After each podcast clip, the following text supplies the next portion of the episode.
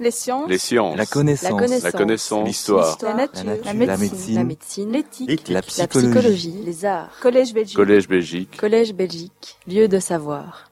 Bonjour, bon après-midi à toutes et à tous. Euh, je suis très heureux d'être ici dans ce palais provincial au sein du Collège Belgique pour euh, présenter quelque chose sur, comme Camille l'a dit, la critique textuelle.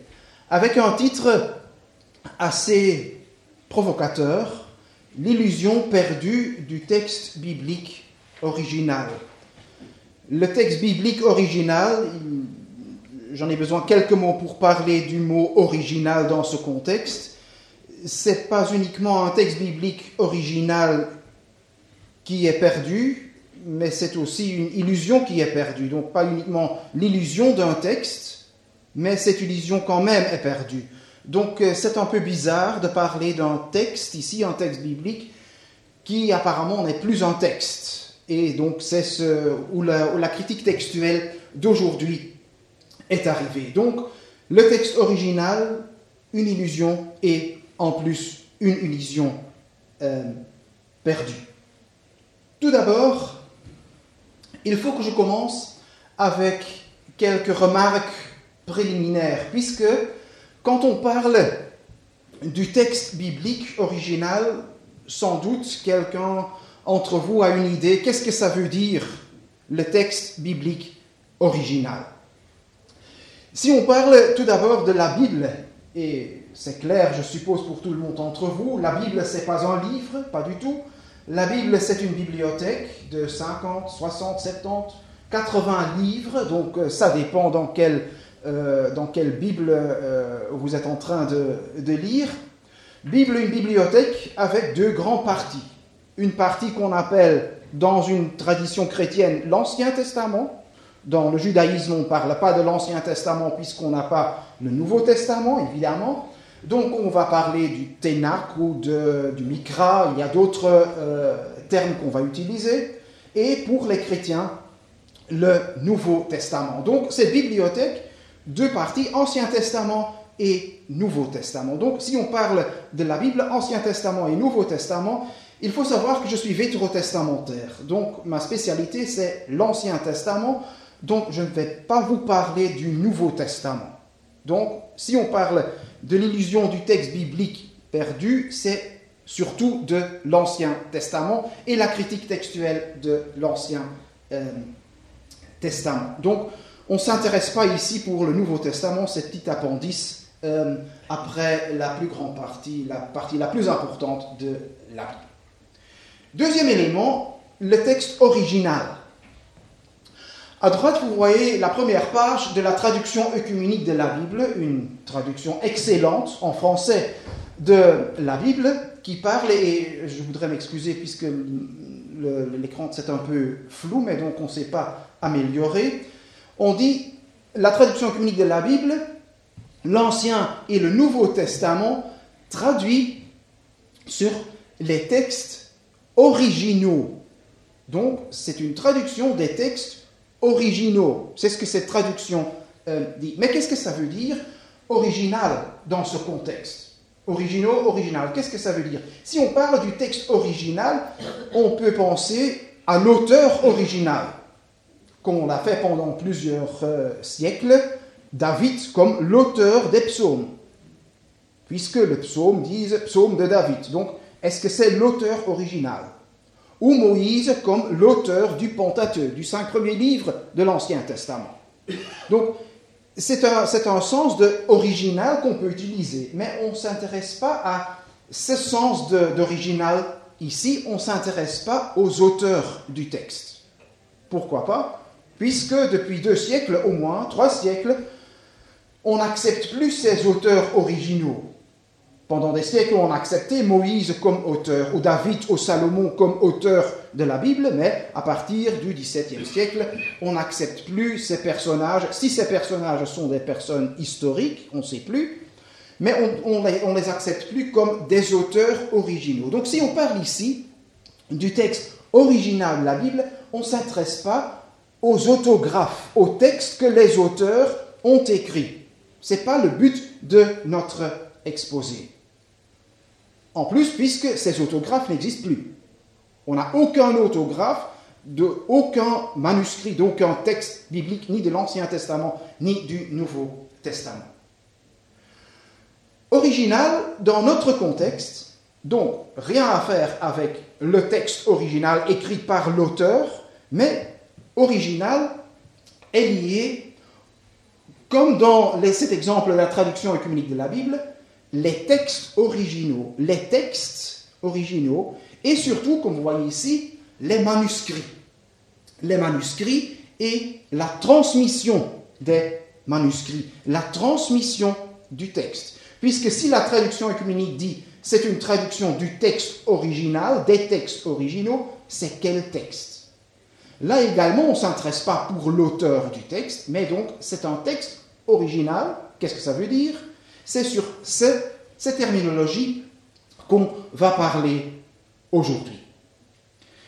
La transmission du texte, quelque chose qui est très important.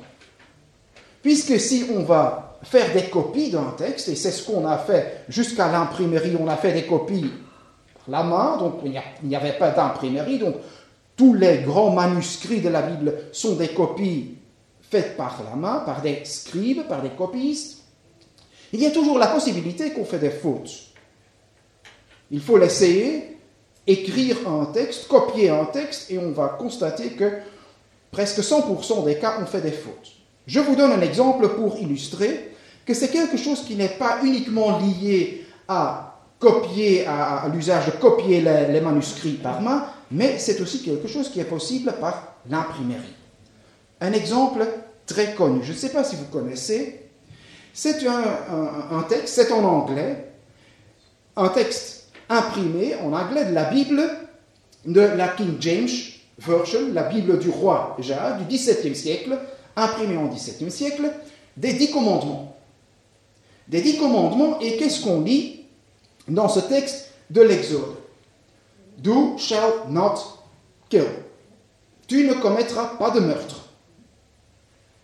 Ou Do shall not steal. Tu ne commettras pas de vol. Mais qu'est-ce qu'on voit ici Verset 14 Do shall commit adultery. Il faut que tu commettes d'adultère. C'est le texte biblique. Ce n'est pas du tout le texte biblique. C'est ce qu'appelle cet, exemplaire. Il y avait imprimé une centaine d'exemplaires de cette Bible.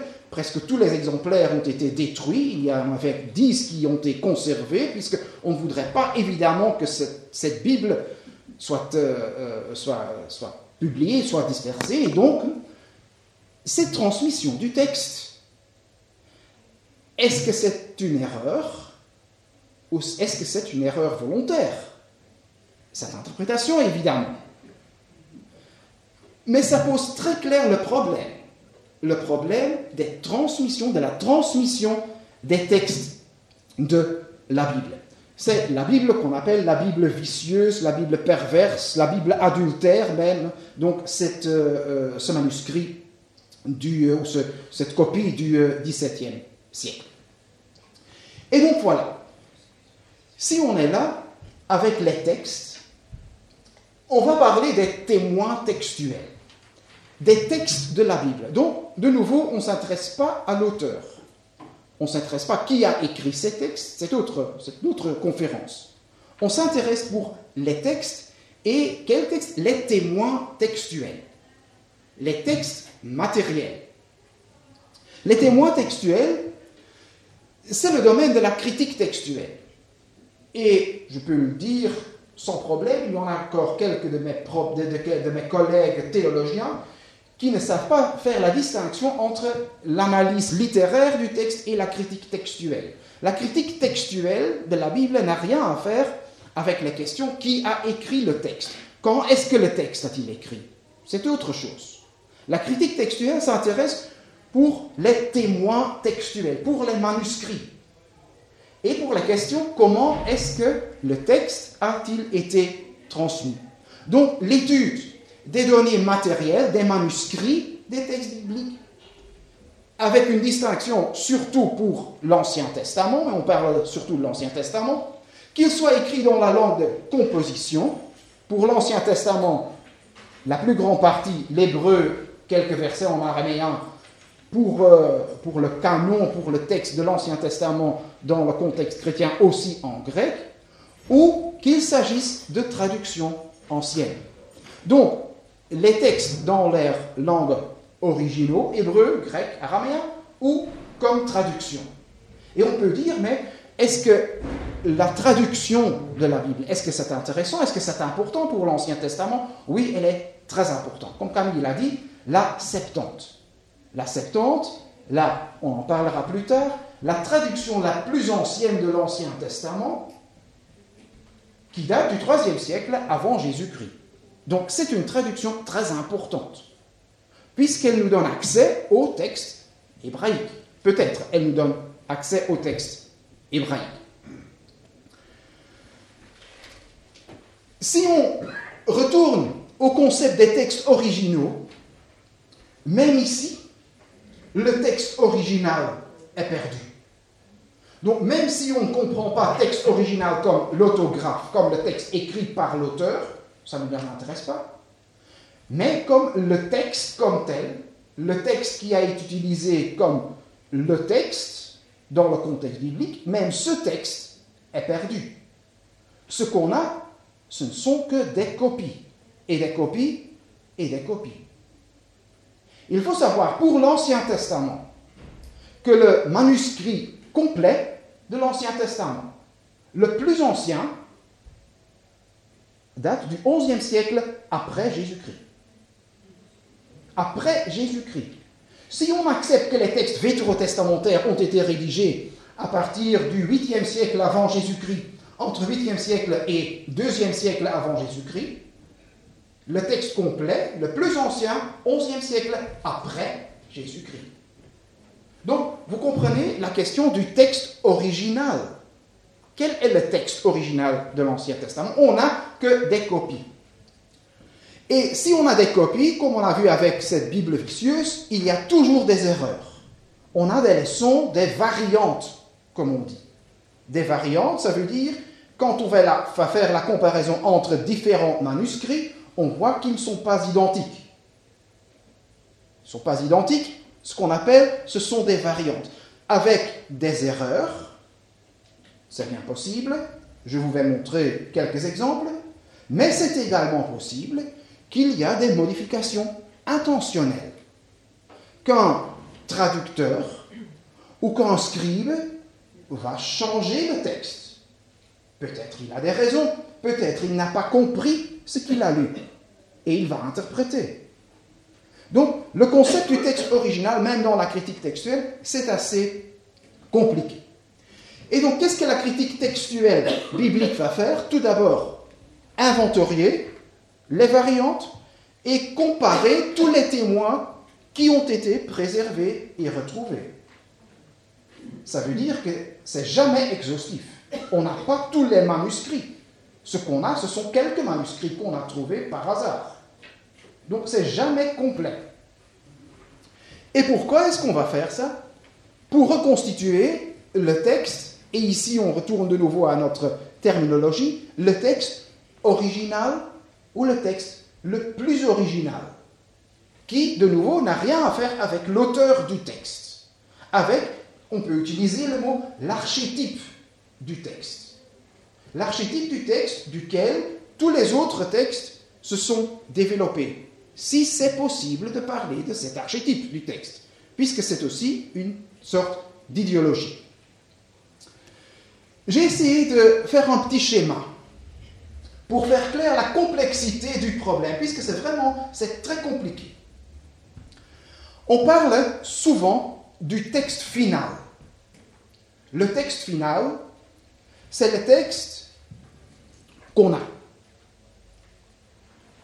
Avant le, le, le, XVIe siècle, on a accepté que David a écrit un texte et c'était le texte final que David a écrit. Personne ne l'accepte encore. Maintenant, on accepte, depuis deux, trois siècles, que les textes ont connu une genèse, une longue genèse, avec beaucoup d'auteurs, de rédacteurs, etc. Et donc, toutes ces rédactions du texte sont arrivées dans un texte, ce qu'on appelle, ou peut appeler, un texte final, un texte définitif.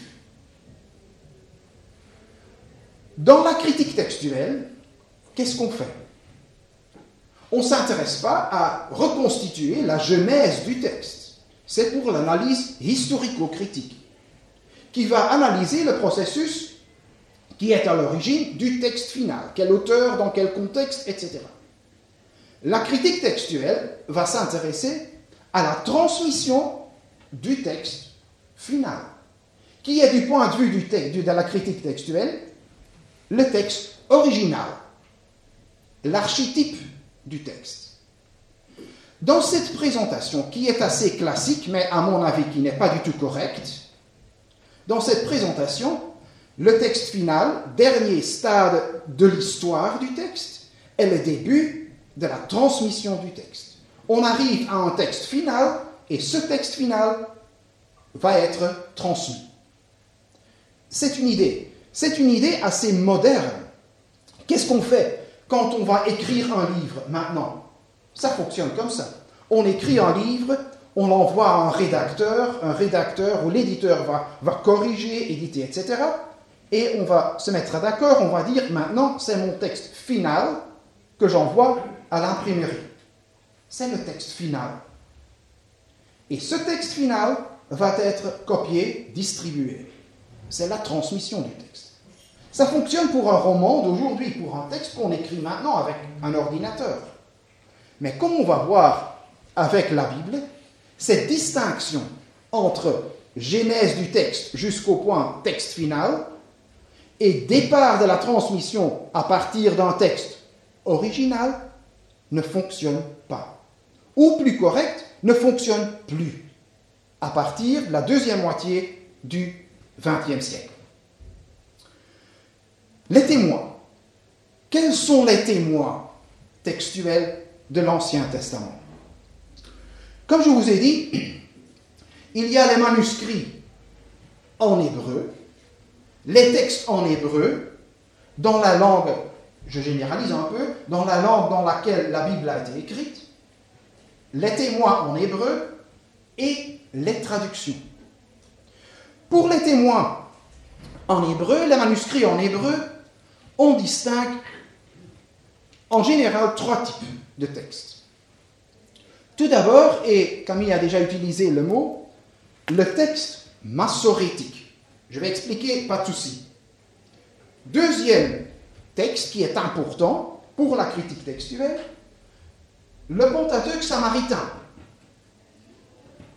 Le Pentateuque samaritain, ça veut dire c'est un texte des Samaritains, mais uniquement le Pentateuque, uniquement les cinq premiers livres.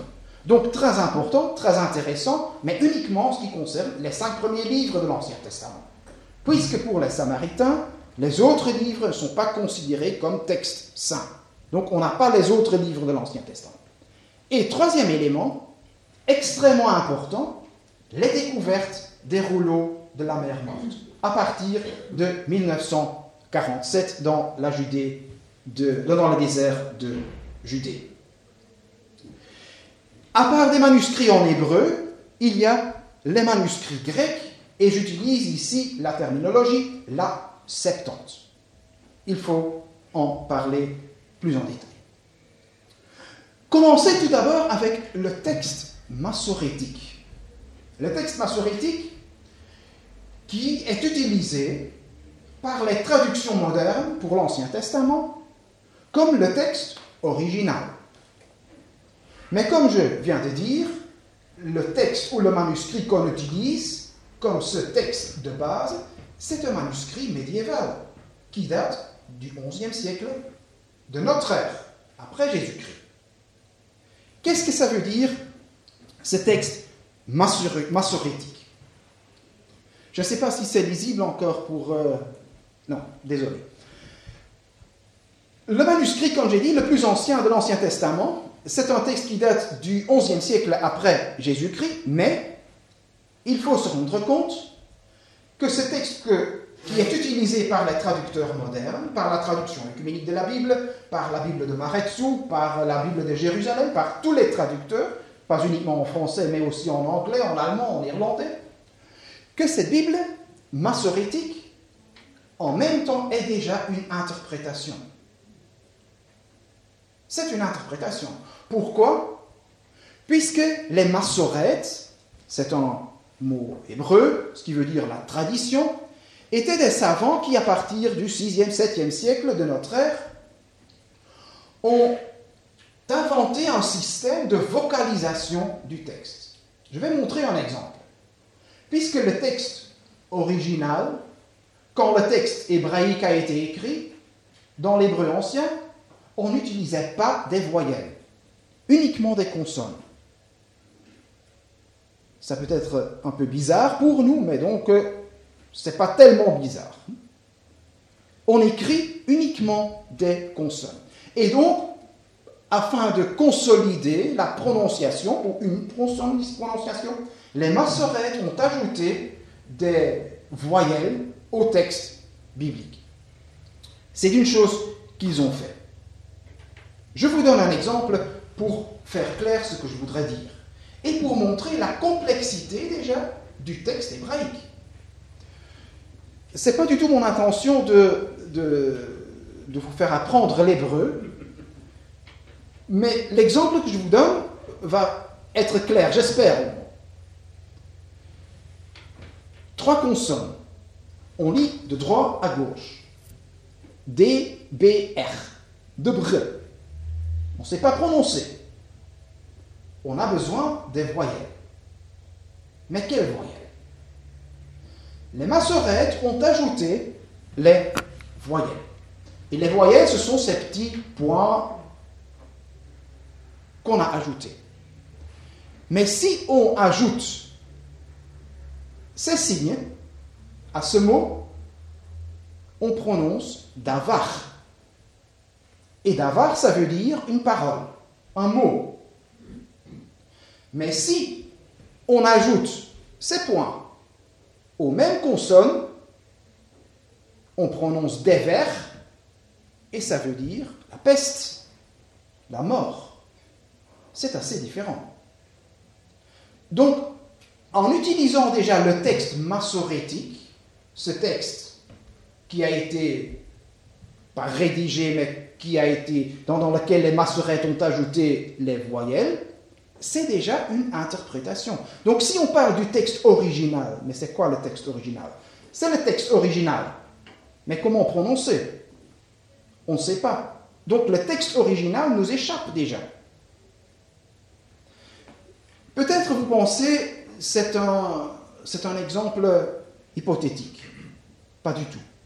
C'est un exemple réel que je vous donne. À partir du texte d'Isaïe, chapitre 9, verset 7. Isaïe, un livre de l'Ancien Testament, on voit ce mot. Et ces points, ce sont les voyelles qui ont été ajoutées par les massorettes, donc médiévaux. Dans le texte massorétique, Davar Shalach Adonai Beyaakov, le Seigneur envoie une parole à ou contre Jacob. Le Seigneur Dieu parle à Jacob. C'est l'interprétation des massorettes, en vocalisant le texte de cette manière. Si on va lire maintenant le texte de la Septante, la Septante, la plus ancienne traduction de la Bible, une traduction qui remonte au IIIe siècle avant Jésus-Christ, et duquel on a des manuscrits complets à partir du 4e, 5e siècle, donc cinq siècles plus anciens que le texte hébreu. Qu'est-ce qu'on lit dans le texte, dans le texte grec? Pour ceux qui encore maîtrisent le grec, Tanaton apestel en kurios Jacob. Dieu a envoyé la mort vers Jacob. Quel est le texte biblique original? Quel est le texte biblique original? Quel est le texte correct, si on peut utiliser ce mot? Tous les deux, le traducteur grec à interpréter, c'est correct. Et les massorètes, eux aussi, ils ont interprété, c'est aussi correct. Mais quel est le texte de la Bible? Donc déjà au niveau du texte massorétique, ça pose problème. Et si on veut voir, c'est un manuscrit du texte massorétique de ce manuscrit médiéval, comme je vous ai indiqué, le texte complet, le plus ancien, c'est ce codex de Léningrad, 11e siècle, 1008 après Jésus-Christ, pour l'Ancien Testament. Il y a encore quelques autres textes, comme un codex d'Alep, un 10e siècle, mais le Pentateuque manque, donc ce n'est pas un manuscrit complet. Ou un codex de Caire du 9e siècle, mais qui a uniquement la littérature prophétique. Donc le texte complet de l'Ancien Testament, le plus ancien, 11e siècle de notre ère. Pour des textes qui ont été écrits, des textes originaux qui datent du 8e au 2e siècle avant Jésus-Christ. La traduction œcuménique de la Bible, traduite sur les textes originaux hébreux et grecs. Quel texte hébreu est-ce qu'on a traduit? Le texte non vocalisé, non, c'est pas possible puisqu'on a besoin des voyelles. Donc on traduit un texte vocalisé, mais qui est un texte médiéval, qui est une interprétation du texte. C'est une traduction de ce manuscrit qui est présenté sous forme diplomatique. C'est un seul manuscrit qu'on présente ici, qu'on va traduire dans les traductions modernes. Est-ce que c'est le texte? Non. Est-ce que c'est le texte original? Non, pas du tout. C'est un texte, c'est un manuscrit parmi des dizaines d'autres manuscrits. Et donc, si quelqu'un arrive chez vous à la porte, mais la Bible dit, ma première question est toujours, mais quelle Bible? Il y a plein de Bibles. La Bible n'existe pas, la Bible n'existe plus. Deuxième élément, le Pentateuque samaritain. Un manuscrit très important, hébraïque, en hébreu.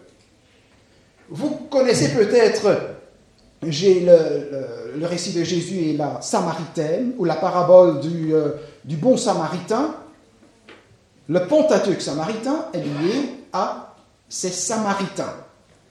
On ne sait pas beaucoup sur les Samaritains, les Samaritains qui existent encore en deux endroits en, Israël-Palestine, Naplus et leur mont euh, Garizim. Samaritain, on ne sait pas quelle est l'origine du mot.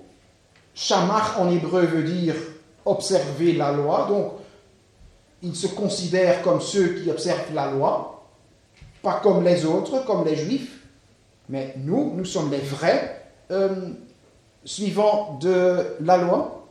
On a un récit dans l'Ancien Testament qui raconte des choses sur l'origine des Samaritains, mais l'origine des Samaritains dans ce récit de l'Ancien Testament, c'est assez euh, bizarre, c'est assez compliqué. C'est un, euh, le roi d'Assyrie qui a attaqué euh, Samarie en, Palestine. Il en fit le siège pendant trois ans et, selon le récit, la neuvième année du règne d'Osée, le roi d'Assyrie prit Samarie et exila les Israélites en Assyrie. Donc les Israélites sont en exil en Assyrie, selon le texte biblique. Ce n'est pas, pas, euh, pas correct d'un point de vue euh, historique, le roi d'Assyrie fit venir des gens de Babylone et il les installa dans les villes de Samarie. Donc, en échange, les Israélites, les Samariens sont, Samaritains sont exilés en Babylone et les Babyloniens sont importés en Palestine, en Israël, en Samarie. C'est ce que le texte euh, dit. Mais ces nouveaux inhabitants du Samarie, ils ne craignaient pas Dieu, selon le texte euh, biblique, et Dieu envoie des lions.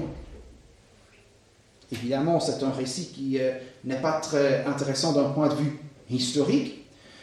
Pour convertir ces nouveaux Samaritains, le roi d'Assyrie pense qu'il est utile d'envoyer un prêtre Israélites vers Samarie pour leur apprendre la loi.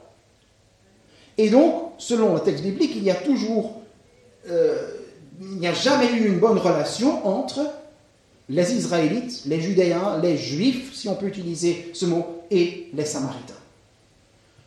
Ce qui est beaucoup plus intéressant pour nous, d'un point de vue de la critique textuelle, c'est que leur texte biblique, leur Pentateuque, leur Torah biblique, quand on fait faire la comparaison entre la Torah du texte massorétique et la Torah des Samaritains, il y a environ 6000 variantes dans cinq livres. C'est pas mal. 6000 variantes. Variantes de différents types.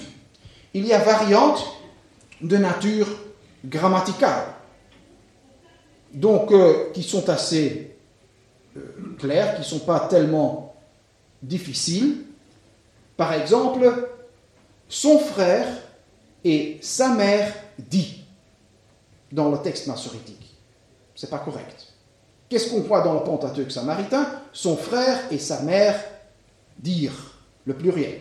Donc c'est une variante grammaticale, on va adapter, on va corriger peut-être le texte hébraïque. Il y a des harmonisations entre des textes. Par exemple, si, je ne sais pas si vous euh, rendez compte, mais dans la Bible, il y a deux décalogues, deux fois dix commandements. Une fois dans le livre de l'Exode, une fois dans le livre de Deutéronome. Ce sont, selon le texte, les paroles que Dieu lui-même a données à Moïse. Mais si on va lire les deux versions du décalogue, ils ne sont pas identiques. Et donc on peut se poser la question, mais quelles sont les paroles que Dieu a données? Qu'est-ce qu'on voit dans le Pentateuque samaritain? On va harmoniser. Puisque déjà, ce contexte, on a appris, c'est pas possible que si on accepte que c'est le texte de Dieu, il y a des différences. Donc, le texte doit être identique. Et troisièmement, il y a quelques variantes idéologiques dans le texte du Pentateuque samaritain. Idéologique, ça veut dire qui concerne de l'idéologie des Samaritains. Quand vous voyez, leur sanctuaire, c'est pas Jérusalem, leur sanctuaire, c'est Mogarizim, à Naplouse, à Sikem. Et donc, par exemple, on a ajouté, c'est ce qu'on accepte au moins, mais c'est la critique textuelle, c'est une évaluation des manuscrits, on accepte que les Samaritains ont ajouté un dixième commandement qui dit qu'il faut s'installer un sanctuaire au mont Garizim. C'est une variante idéologique.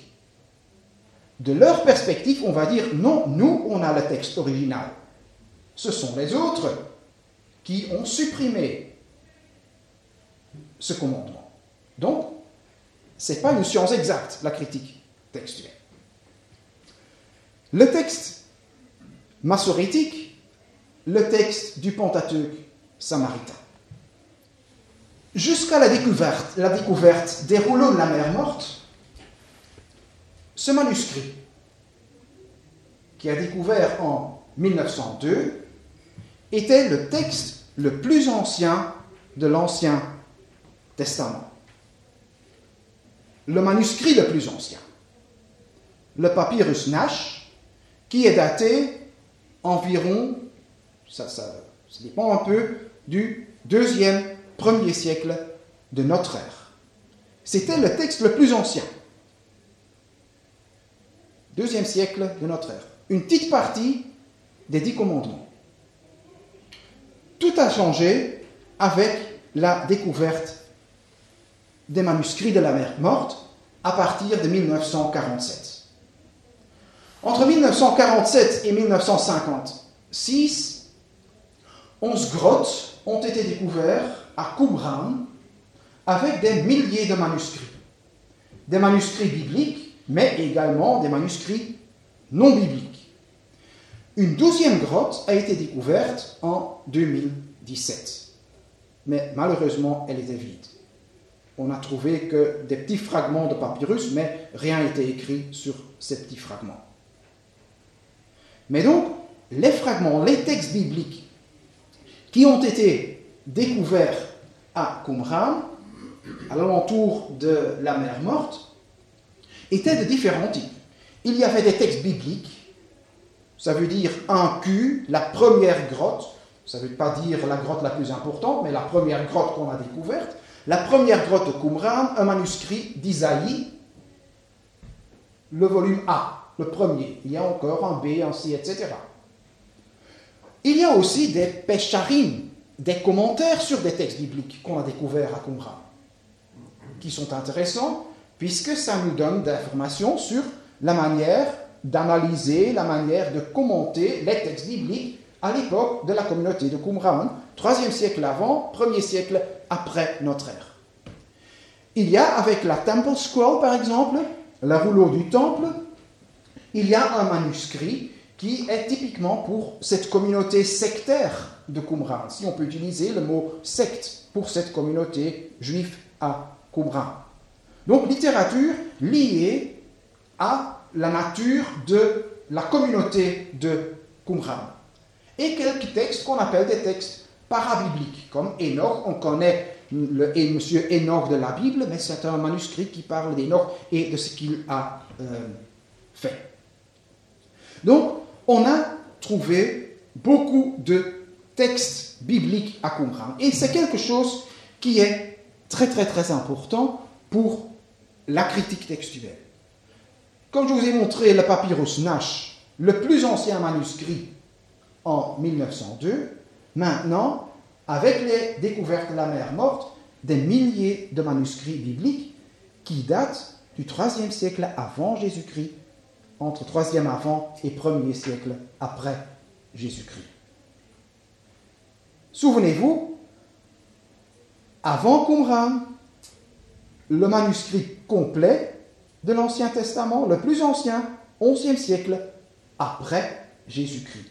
Donc l'importance de la découverte des rouleaux de la mer morte ne peut jamais être exagérée, donc c'est quelque chose qui est très très très important. Pas uniquement des textes dans les langues originales, l'hébreu ou l'araméen, mais aussi les traductions. Les traductions qui sont très importantes et surtout une seule traduction, c'est-à-dire la traduction de ce qu'on appelle la Septante. La Septante, où vient ce mot La Septante, ça vient d'une légende, d'une lettre d'Aristée, écrit 3 siècle avant Jésus-Christ, 2 siècle avant Jésus-Christ. On est dans un contexte hellénistique en Alexandrie, et le bibliothécaire d'Alexandrie, c'est ce que cette lettre d'Aristée dit, le bibliothécaire de la bibliothèque d'Alexandrie veut avoir une traduction de la loi des Juifs en grec. Il va demander au grand prêtre à Jérusalem d'envoyer des savants juifs afin de traduire le texte hébraïque en grec.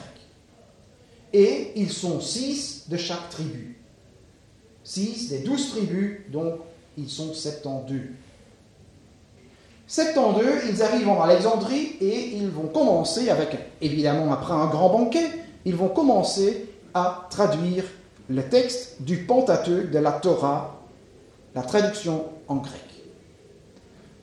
En 72 jours, ils ont terminé.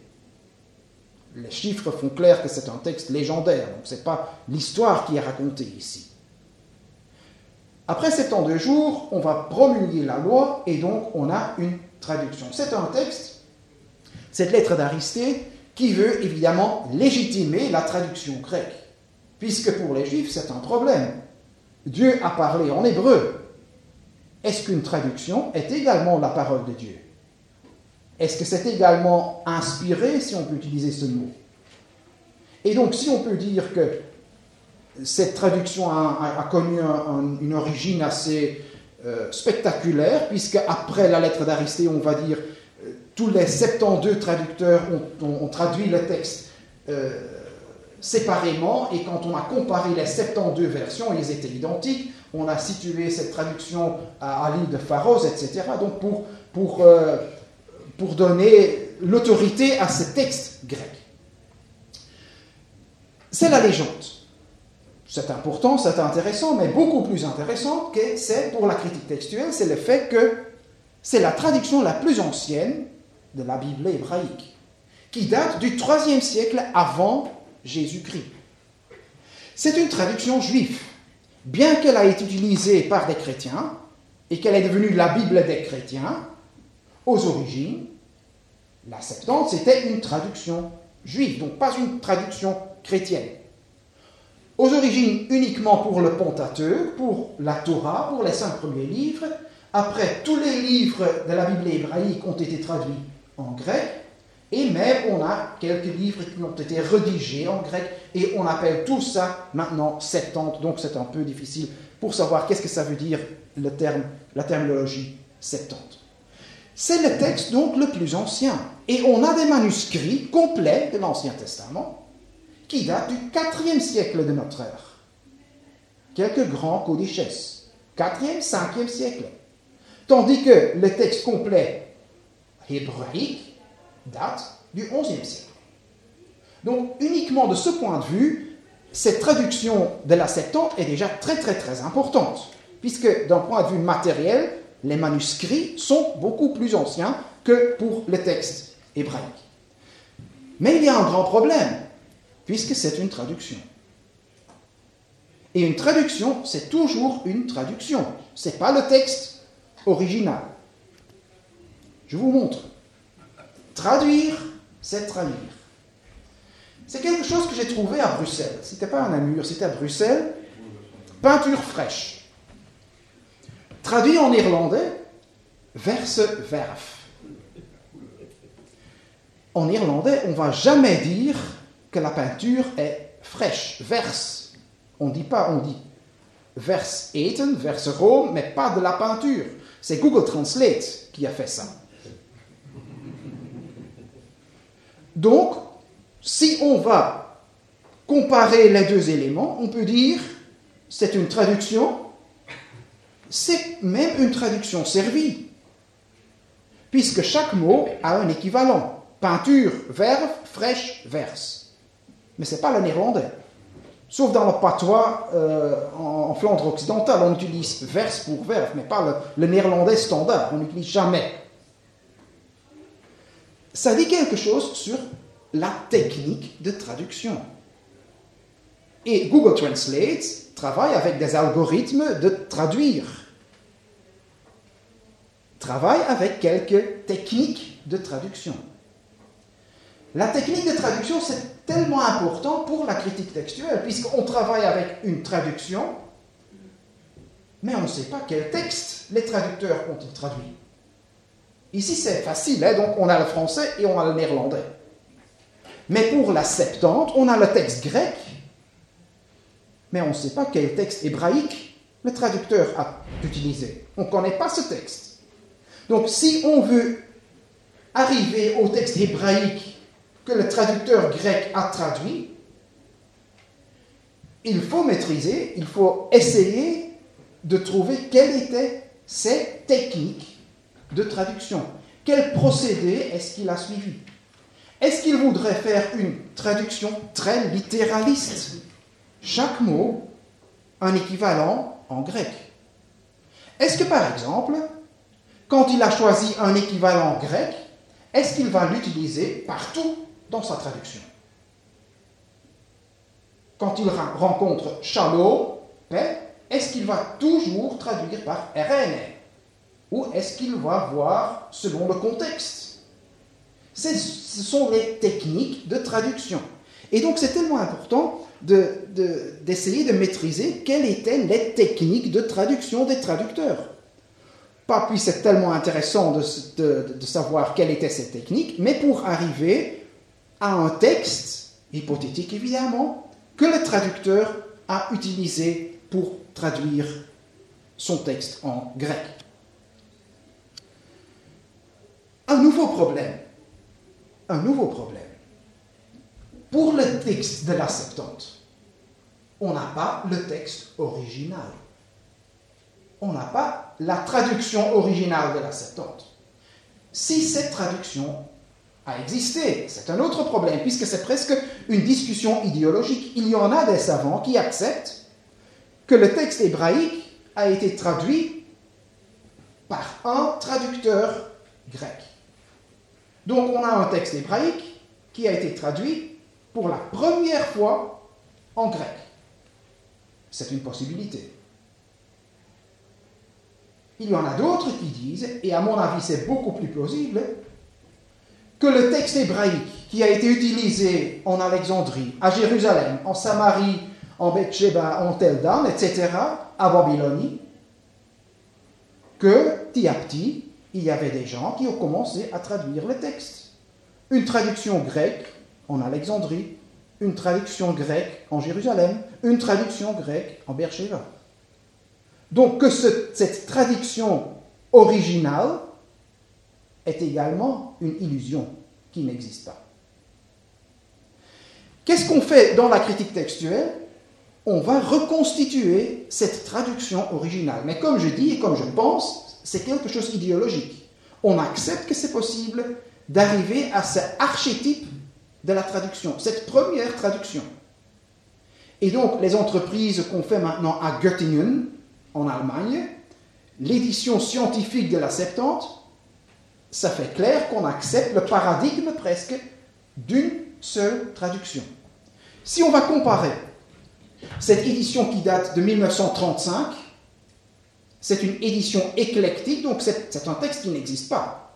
C'est un texte qu'on va reconstituer à partir des différents manuscrits de la Septante, pour arriver à un archétype, un texte qu'on postule, qu'on pense qui est le texte original grec. Mais c'est un texte qui n'existe pas. Il n'y a aucun manuscrit qui donne ce texte. C'est un texte qui est le résultat des bureaux des savants. Si on compare ce texte avec l'apparat critique, l'indice des différentes variantes dans les manuscrits grecs, et on compare avec le même début du livre de Deutéronome qui date des années 80, on voit uniquement trois lignes de texte et tout le reste est apparat critique. Donc, les témoins textuels se multiplient avec l'implication que le texte peut encore changer. Donc ce texte de la Septante, ce our-texte, ce texte original, en effet, n'existe pas. C'est un texte hypothétique. Ce qui fait clair, par exemple, ce qui devient clair quand on va regarder le texte du livre des juges, un autre livre vétérotestamentaire. Là, les manuscrits grecs sont tellement différents que l'éditeur, au début du XXe siècle, n'a pas réussi à reconstituer un seul texte. Ce qu'il a fait, donner deux textes, deux versions grecques. Qu'est-ce que ça veut dire? Qu'une seule traduction n'a jamais existé, peut-être. Que le texte hébraïque a été traduit à différents endroits en grec. Donc là, de nouveau, il y a des problèmes. Les Juifs, quand le texte a été traduit en grec, n'étaient pas contents. Et très vite, on a fait des révisions de la Septante. Puisqu'une traduction, comme j'ai dit, trahir, traduire, c'est trahir. C'est jamais correct. C'est pour cette raison que quand on a fait une traduction de la Bible, deux ans après, on commence avec une révision ou une nouvelle traduction de la Bible, puisqu'une traduction, c'est jamais parfait. Et donc, très vite, premier siècle, on a déjà commenté, commencé à corriger la Septante d'après d'autres textes hébraïques. Quels textes? On ne sait pas. Ces révisions, on ne les a plus. On a quelques fragments dans des commentaires dans des manuscrits des, pères de l'Église. Et par exemple, un de ces réviseurs était Aquila. Dans le premier verset de la Bible, on lit Dieu a créé et hashamayim ve et haaretz, les cieux et la terre. L'élément et en hébreu, on ne sait pas traduire, puisque c'est typiquement pour la langue hébraïque. C'est l'indice d'un objet d'un accusatif. On ne traduit pas. Ça fait clair que les, les, cieux et la terre, c'est l'objet, ce que Dieu crée. Mais qu'est-ce que le réviseur d'Aquila, par exemple, a fait?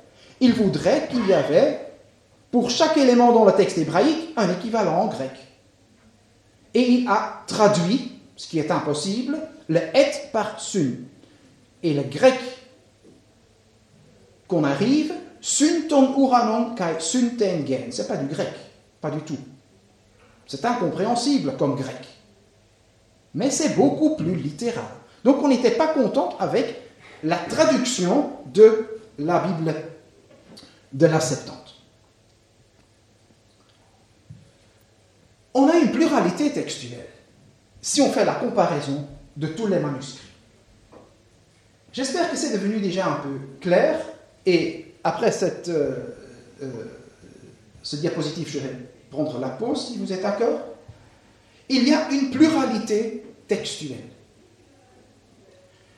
Ce sont les statistiques des rouleaux bibliques à Qumran. Qumran, 3e siècle avant, 1er siècle après notre ère. Les textes bibliques qui ont été trouvés là étaient du type massorétique. Donc, ce n'était pas le texte massorétique, puisque les massorètes, c'est beaucoup plus tard, mais si on va faire la comparaison entre les rouleaux de Qumran et le texte massorétique, si on fait abstraction des voyelles, etc., plus ou moins 47% à Qumran est, de ce type massorétique. Simultanément, il y a des textes du type samaritain à Qumran. Pas avec les éléments idéologiques samaritains, mais par exemple les harmonisations. On a plein de textes à Qumran avec ces harmonisations. Ce qui fait clair qu'à cette époque, 3e siècle avant, 1er siècle après Jésus-Christ, il y avait une pluralité textuelle. Un seul texte biblique n'existait pas. Le texte final n'existait pas. Le texte original n'existait pas. Il y a 3% environ qui est identique à une vorlage, à le texte reconstitué de la Septante. Donc également à Qumran, des témoins qui, en hébreu, qui sont identiques à la version de la Septante quand elle est différente du texte hébraïque. Et 47% sont des textes non alignés. Des textes qui s'accordent ni au texte massorétique, ni au texte samaritain, ni au texte samaritain, au texte, euh, au, à la Septante. Donc, d'autres textes. Ce qui fait de nouveau clair que grâce aux découvertes, aux découvertes de Qumran et les rouleaux de la mer morte, une chose est devenue claire. Le texte biblique, à cette époque, n'existe pas. Le texte qu'on accepte maintenant comme le texte biblique, c'est le texte d'un seul manuscrit. C'est tout. Un seul manuscrit qui, par hasard, a survécu. Les autres manuscrits n'ont pas survécu. Mais les autres manuscrits, en tout cas, font clair que le texte de la Bible n'existe pas. Voilà. Il est 6 heures et donc je vous donne la possibilité de vous reposer quelques minutes. Voilà. La critique textuelle biblique, maintenant, je voudrais l'illustrer à partir de quelques exemples, puisque jusqu'à maintenant c'était assez technique, théorique, mais à partir de quelques exemples, ça va devenir clair Qu'est-ce que ça veut dire, la critique textuelle biblique et cette illusion perdue du texte biblique original? Tout d'abord, il faut toujours regarder les variantes. Les variantes et juger sur ces variantes. Et comme je viens de dire, c'est pas une, euh, c'est pas quelque chose qui est fixe, c'est interprétation. Et si on est en train d'interpréter, il y a toujours d'autres interprétations qui sont possibles. On va donc toujours faire la comparaison entre l'hébreu, entre les témoins textuels qu'on a, et je vais donner euh, quelques exemples. Ici, l'exemple qu'on a déjà eu d'Isaïe 9, 7, où la Septante a lu le davar en hébreu, le mot, la parole, la mort comme tamatos, comme mort. Quel est le texte original?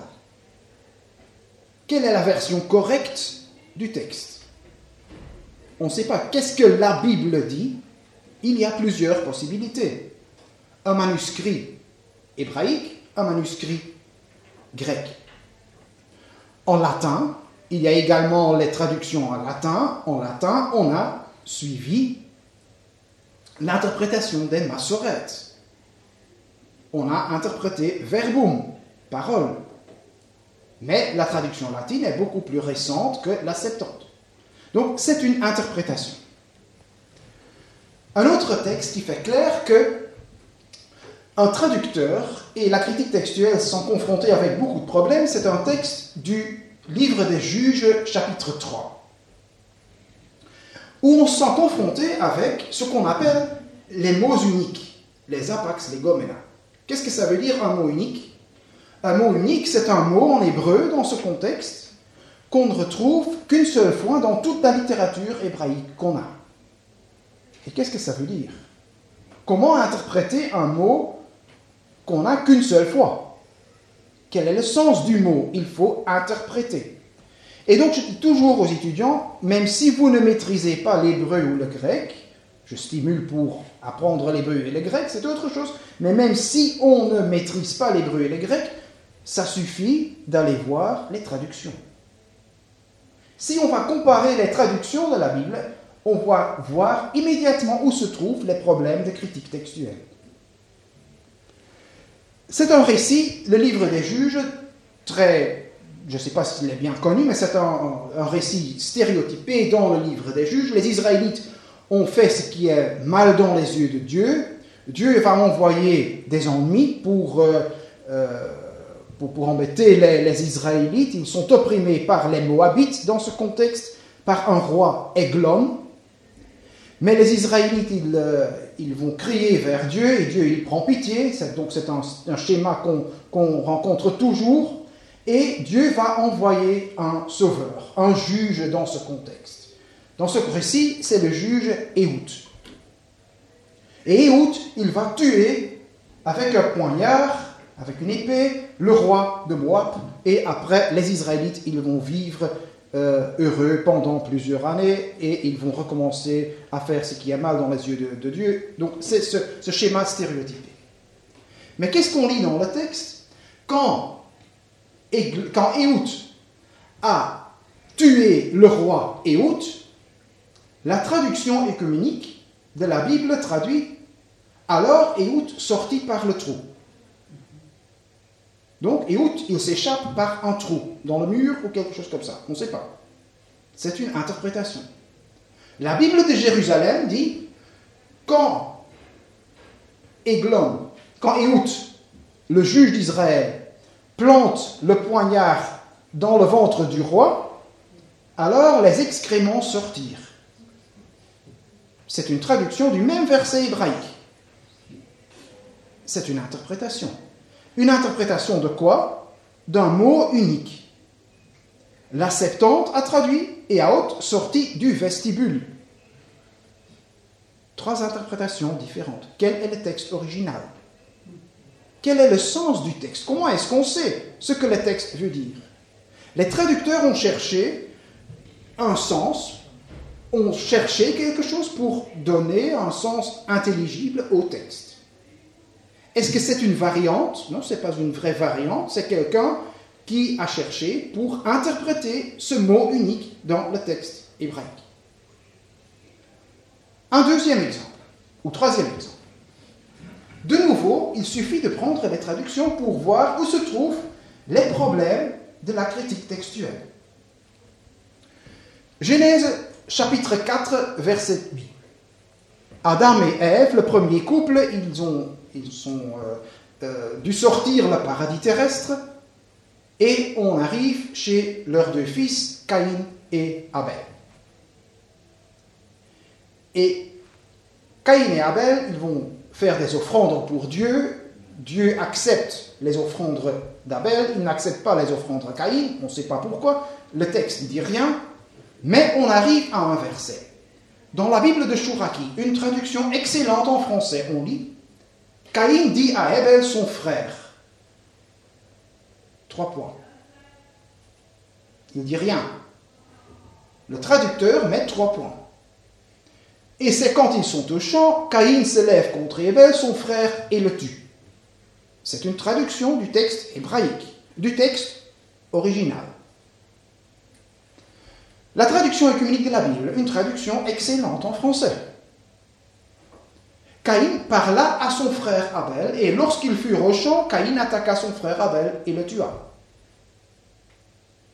Le traducteur français ici interprète le mot hébraïque vayomer pas comme il dit avec un objet, mais il traduit par il parla. Et donc, le traducteur n'a pas besoin d'un objet, ce que Caïn dit. Quel est le texte biblique? La Bible de Jérusalem, cependant, Caïn dit à son frère Abel, allons dehors.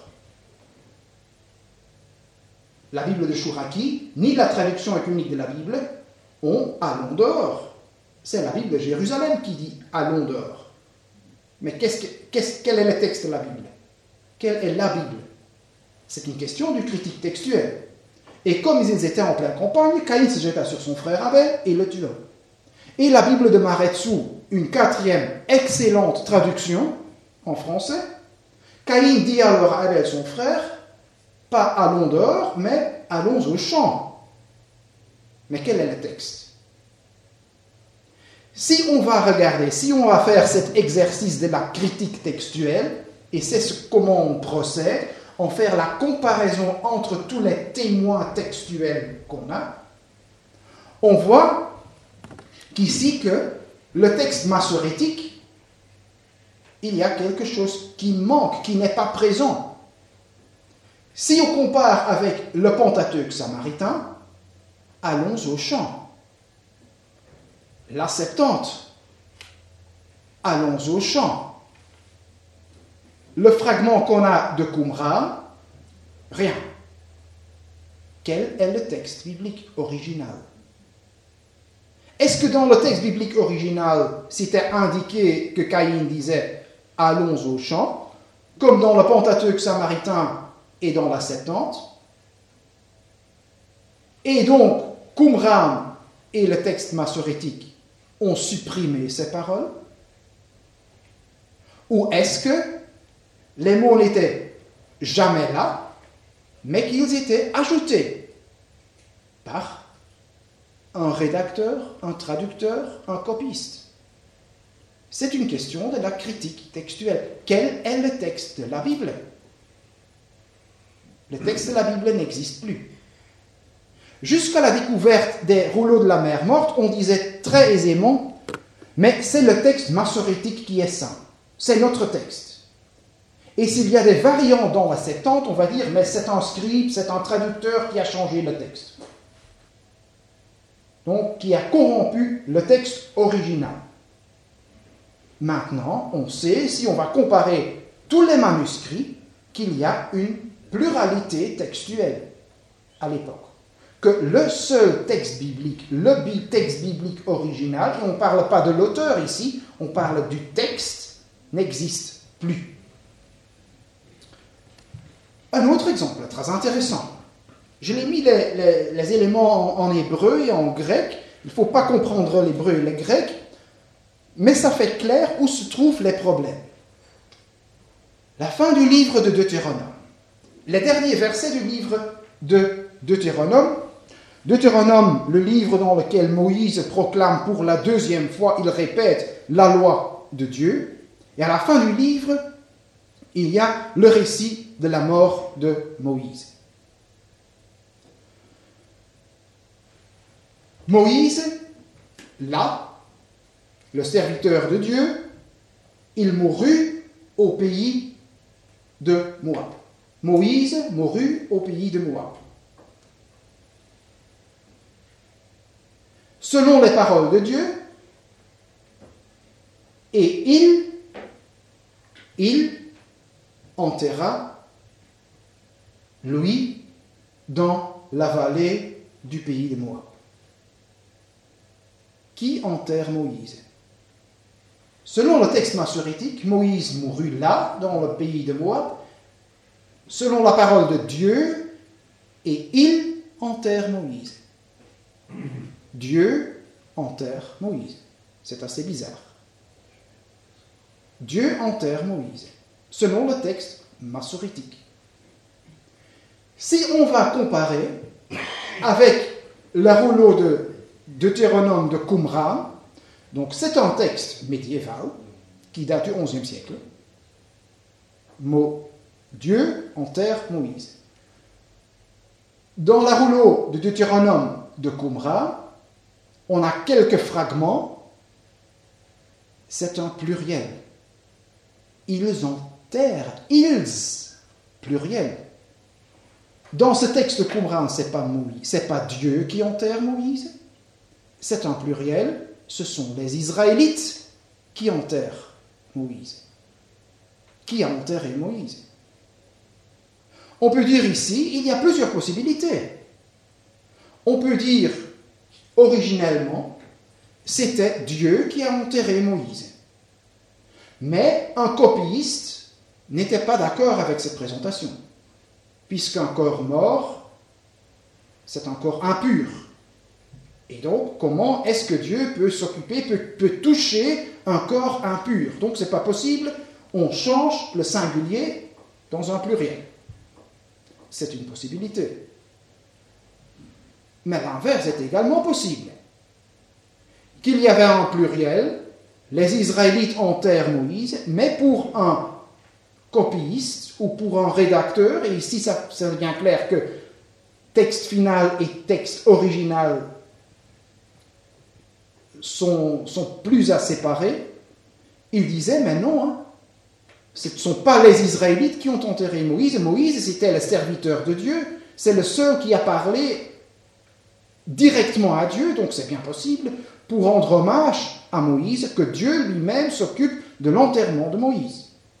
Quel est le texte original? Si on va comparer avec le, Pentateuque samaritain, il y a des manuscrits qui ont le pluriel et il y a des manuscrits qui ont le singulier.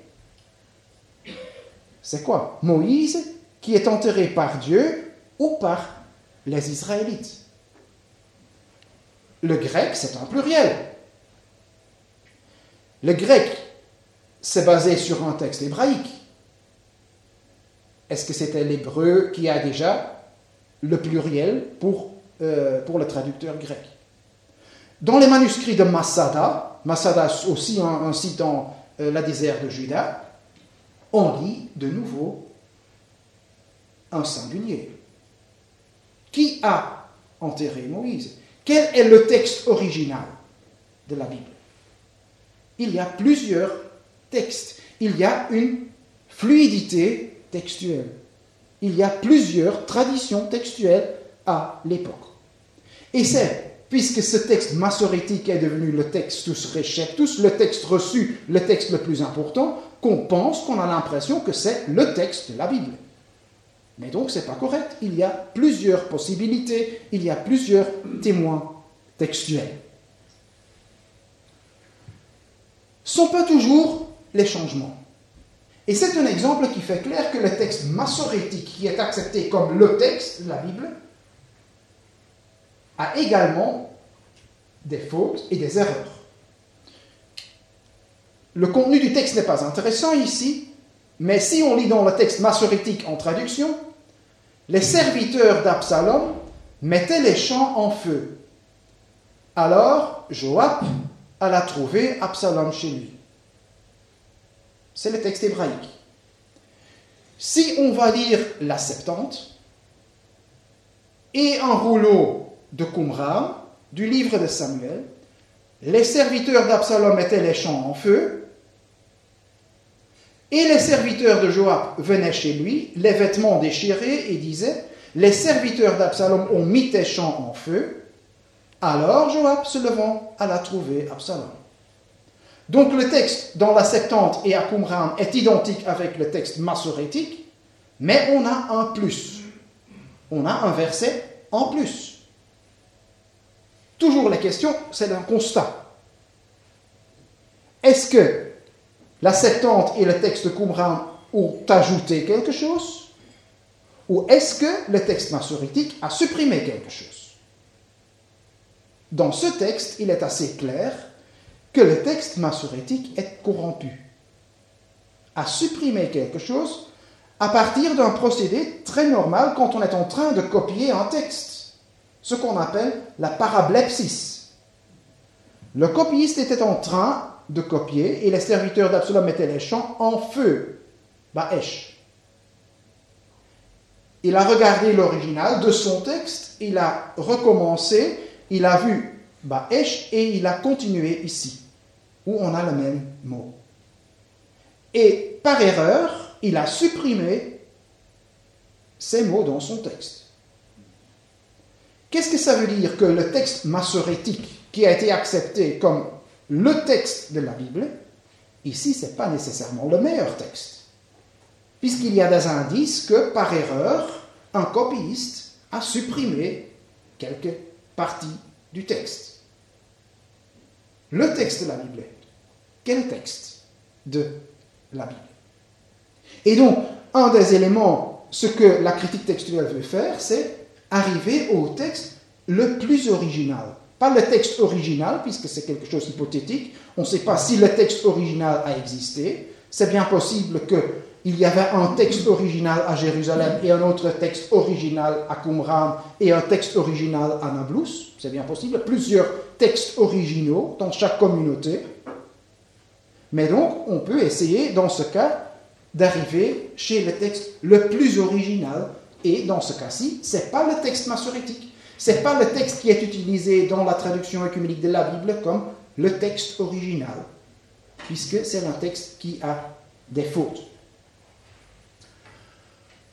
Ou l'exemple du livre de Juges, chapitre 6. De nouveau, ce schéma très stéréotypé. Les Israélites firent ce qui déplaît à Dieu. Dieu les livra entre les mains de Madian pendant sept ans. Israël fut plongé dans une grande misère à cause de Madian. Les Israélites font crier vers Dieu.